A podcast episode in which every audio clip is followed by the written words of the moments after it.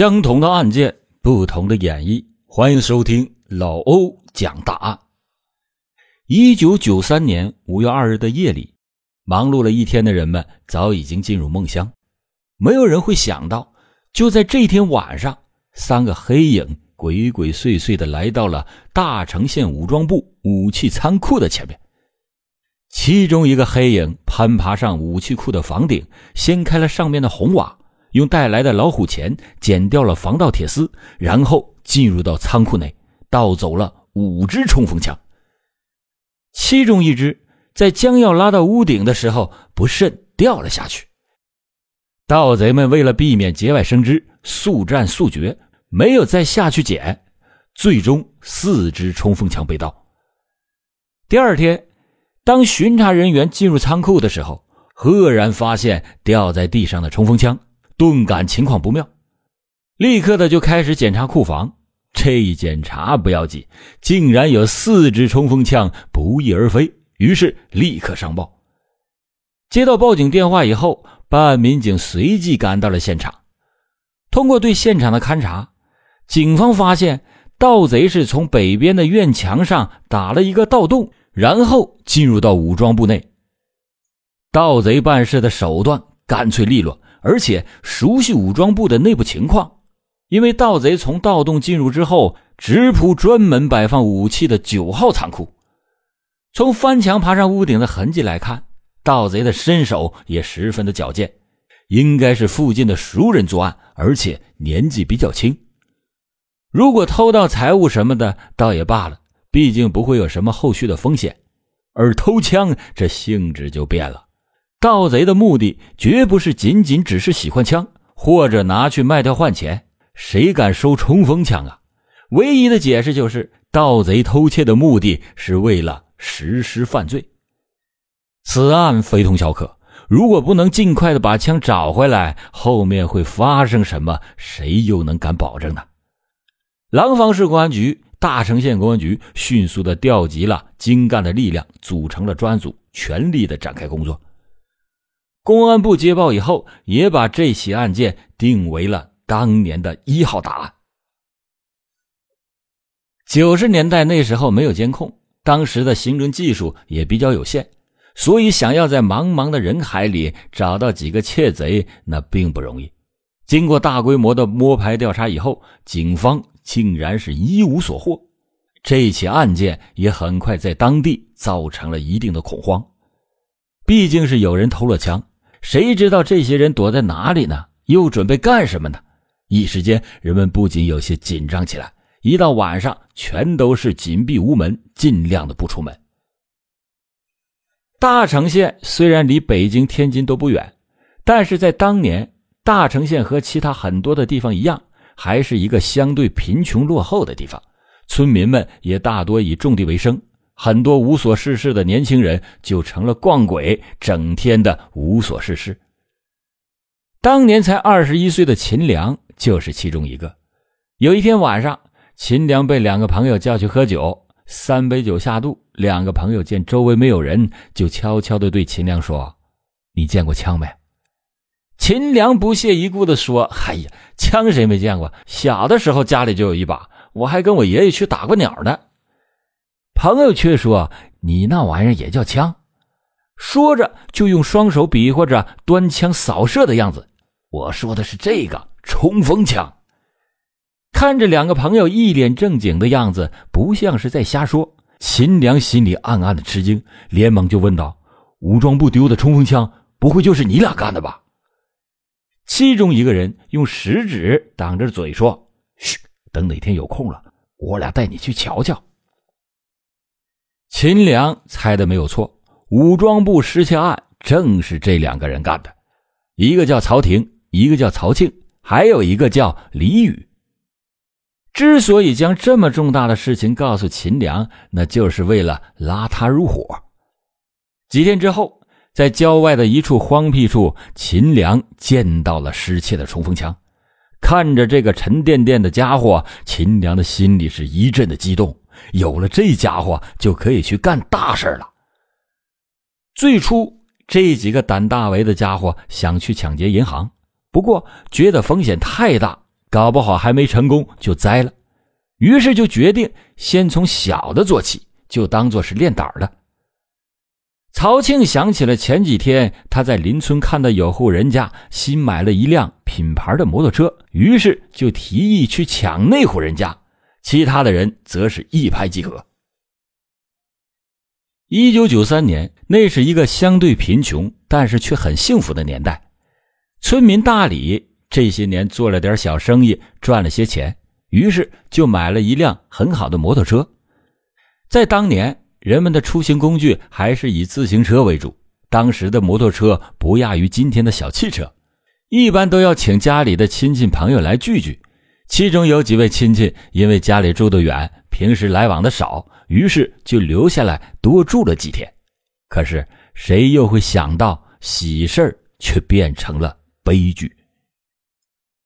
八月三十日，独晒了一天的太阳虽然是落了山，但是房间里边的热气一直不散。很多人家晚上睡觉都会把窗户打开散散热气，并且期待着能有一丝凉风吹过。而就在这天晚上，秦良、曹廷、曹庆三个人带着两支枪来到了大李的村子。因为对地形不熟悉，他们先闯进了一户人家，在顺利的抢走了三千多块钱以后，才发现这家人根本就没有摩托车，是他们抢错了。于是他们在确认好位置之后，又来到了大李的家。面对闯入屋内的歹徒。大李和家人不敢反抗，毕竟对方手里拿着家伙，抢点钱就抢点吧，保命才要紧。他就把家里存放的现金全都拿了出来。大李以为这样就能够破财免灾，然而这几个歹徒是冲着他那辆新买的摩托车来的。当歹徒提出要骑走摩托车的时候，这下大李可不干了，这可是他花了好几万块钱买的，怎么能说抢就抢了呢？一时气急，大李转身跑进厨房，拿了一把菜刀，就要和几个歹徒拼命。可惜啊，大李还是没有能想通，这摩托车也是身外之物啊。最终，恼羞成怒的劫匪把这一家七人全都赶到了一个卧室内，随后关上门。只听见房间内突突突的扫射声，伴随着凄厉的惨叫，一时间血流成河。难以想象。这些被害人当时的内心是多么的绝望和恐惧。然而，这还不是结束。为了防止其中有人没有死，秦良从大李家的院子里找到了一把榔头，对着几名被害人的脑袋就砸了过去。随后，一伙人骑上大李的那辆新摩托车，扬长而去。幸运的是，在这些被害人里有一名孕妇。躲过了死神的威胁，侥幸的躲过一劫，在被送到医院抢救以后，竟然活了下来。不过腹中的孩子却没有能保住。也许对他来说，活着反而是一种折磨吧。自己挚爱的亲人一夜之间天人永隔，此后的几十年里，他常常是从噩梦中惊醒，而头上的伤疤至今也是清晰可见。六死一重伤。这起惊天的血案一发生，立即震惊了当地。而更让警方震惊的，则是犯罪分子使用的正是那批失窃的冲锋枪。最担心的事情还是发生了，而且远远的超出了预料。自责、耻辱一起涌上了前来办案的警方心头，他们甚至不敢去看遇难家属的眼睛。如果能早一点抓住这些歹徒，那该有多好啊！也就不会发生这样的惨案了。可凡事没有如果，警方就在心中暗暗的发誓，一定要尽快的抓住这帮没有人性的家伙，给这一家人一个交代。警方抽调了大批的警力，全力追击。然而，让人遗憾的是，之后的三年时间里，警方没有能找到这几个歹徒的任何线索。也许是凶手觉得已经这么久过去了都没有事儿，所以他们也放松了警惕。一九九六年，在大城县的杜家庄村，疑似当年被抢的高档摩托车竟然出现了。有心的村民们立刻向警方汇报了情况。如此重要的情报，警方不敢怠慢，立刻出动赶赴杜家庄村。经过一番明察暗访，民警了解到骑车的人名字叫做曹庆，而且那辆摩托车正是当年大理被抢的那辆摩托车。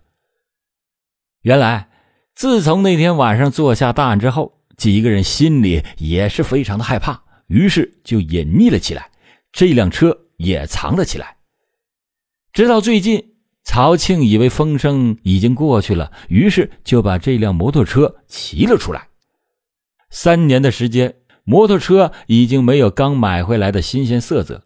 不过，关于他的故事还在继续。很快，警方就抓住了曹庆和李宇，并且在曹庆的家中找到了其中两支被盗的枪支。正在村里闲逛的曹婷和秦良听到同伙被抓以后，心中是恐惧无比。两个人一商量，还等什么呀？赶快逃吧，要不然警方很快就会找到他们。于是，这两个人结伴开始了逃亡生涯。那一年，秦良只有二十四岁。一九九六年十二月十日。河北省廊坊市中级法院对曹庆、李宇两名刑事被告人作出了一审判决。曹庆犯盗窃枪支罪、抢劫罪、故意杀人罪，判处死刑；而李宇没有参与抢劫杀人，被判处了死刑缓期执行。同时，对秦良和曹廷的逮捕文书也已经发出。秦良和曹廷一人携带着一支枪，离开大城县以后，一路的向南逃去。在逃跑的过程当中，因为携带枪支很不方便，秦良就把自己手中的枪随手丢弃在了路边的草丛中，随后继续南逃。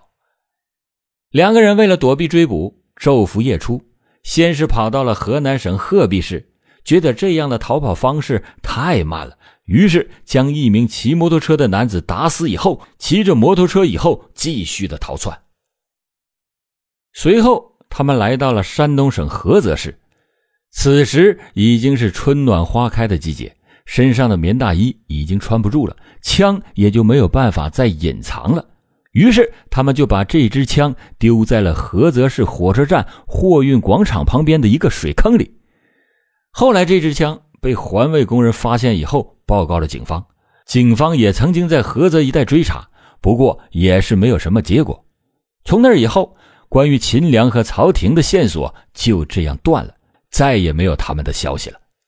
时间就这么一天天的过去，当年办案的民警也是换了一茬又一茬，很多人都已经退休了。可是，在他们的心里，大城县的这起入室抢劫灭门案却是一直挥之不去。他们期待着有一天，后来的年轻俊杰们能将这两个凶犯绳之以法。时间来到了二零一七年的夏天，这个时候距离案发已经是过去了将近二十五年。大城县警方又一次将这起陈年旧案给翻了出来，并且调集了精干警力，开始对这起发生在二十五年前的大案进行一次梳理和摸排。通过暗中走访调查，民警们就了解到。秦曹两个人在逃走后的这二十多年里，始终是没有和家人有过任何的联系，家里人也完全不知道这两个人现在是死是活。线索依然没有，是让这两个人继续的逍遥法外，还是破釜沉舟一查到底呢？这次警方选择了后者，虽然不知道他们具体躲在了哪里，但是根据之前的一些证据材料。民警们这一次进行了大胆的推测。又一次的案情分析会上，一名侦查员说道：“当年的线索显示，这两个人是向南逃窜的，往南的终点能是哪儿呢？”另一个办案民警带着调侃的意味说：“啊，那不就是海南吗？那边还有个景点叫天涯海角呢。难道这两个人真的躲到了天涯海角？”说者无心，听者有意。对呀，这两个人会不会真的就躲到了海南呢？一支远赴云南的侦查组随即组成，不管此去是否能有所收获，但是必须要去试一试，要不然怎么向那些无辜的遇难者交代呢？侦查人员的坚持终于是取得了重大的成果。经过多方侦查和海南警方的协助下，一名叫张良的男子进入到了办案人员的视线。根据张良的个人身份信息显示，他出生于一九七三年九月二日。奇怪的是。张良就好像是一个时空穿越者一样，突然就出现在了海南。在当地，他既没有父母，也没有兄弟姐妹，并且在一九九六年之前根本查不到他的任何的生活痕迹。而秦良是一九七三年九月一日出生，和这个叫张良的人就只相差一天，名字还是如此的接近。警方又进一步的深入调查，张良。还有一个十六岁的女儿，奇怪的是，女儿既没有跟父亲姓张，也没有跟母亲姓周，而是姓陆。而这个姓氏并不是海南当地的姓氏。警方通过侦查，意外的发现秦良的母亲就姓陆，这会是巧合吗？种种迹象表明，这个叫张良的男子在他身上一定有什么不可告人的秘密。警方就对他进行了重点的调查，经过一段时间的跟踪摸排、调查取证和相貌取证之后，关于张良的真实信息终于是水落石出，他就是1993年在河北任丘涉嫌参与抢劫杀人的秦良。2017年8月6日，河北省公安厅廊坊市公安局、大城县公安局联合组成了抓捕组。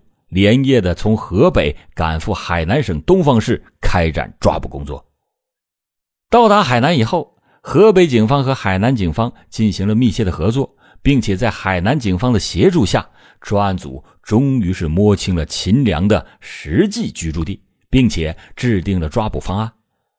在抓捕之前，两地的民警还注意到，由于北方的汉子身材相对高大，在当地很容易引起案犯的警觉。于是，就由海南民警打头阵。经过周密的安排之后，一场抓捕犯罪嫌疑人的行动就开始了。行动很顺利。当年那个逃跑时才有二十四岁的青年，此刻已经是头发有些花白的中年人的秦良，终于落网。秦良，你知道我们来干嘛的吗？当这句家乡话一出现，秦良就知道该来的还是来了。二零一七年八月十五日，秦良被警方押解回阔别已久的家乡，并且对当年的作案地点和逃跑路线进行了指认。秦良还向警方讲述了逃跑的过程。他说：“啊，我和曹婷逃到鹤壁以后，又杀了一个摩托车司机，之后骑着抢来的摩托车一路逃到了菏泽。因为天气太热了，我们穿的衣服也少了，根本没有办法藏一支冲锋枪。”于是就扔到了火车站附近的一个水池子里。之后我们继续向南，当时也不知道该往哪里跑，只想着离家里越远越好，越远越安全。我们又逃到了湛江，在当地躲了一段时间之后，又乘船去了海南。到了海南，我们先去了工地搬砖。曹婷因为一件小事和别人打架，对方就报了警，害怕暴露身份，之后曹婷就独自逃走了。从那之后，我们也就断了联系。最后，我来到了海南的东方市，我觉得这里离家已经够远了，并且决定留在当地以打零工为生，并且在这个过程中认识了现在的妻子，还生了一个女儿。虽然生活步入了正轨，但因为心里藏着秘密，所以最开始的几年，秦良一直都是在惶恐不安中度过的。很多时候，除了出去工作以外，其他大部分时间都是待在家里，喝喝小酒，看看电视。妻子以为他就是这样沉默寡言的性格，也庆幸自己找到了一个这么老实的丈夫。不过，随着日子一天天的过去，秦良始终没有等来找他的警察，心里的那份恐慌也慢慢的就变淡了许多，只是偶尔会在夜深人静的时候想起当年的往事。也思念着家乡和亲人。原本他以为自己曾经犯下的罪孽，可能永远都不会有人知道了吧？没有想到正义的审判还是来了，只不过是迟到了很多年。自此，在逃的只剩下最后一名嫌疑人曹婷。一九六四年出生的他，此时应该已经五十七岁了。相信随着技侦水平的不断提高，如果他还在世的话，曹廷也终究会被抓获。好了，感谢您今天收听老欧讲大案。老欧讲大案，警示迷途者，唤醒梦中人。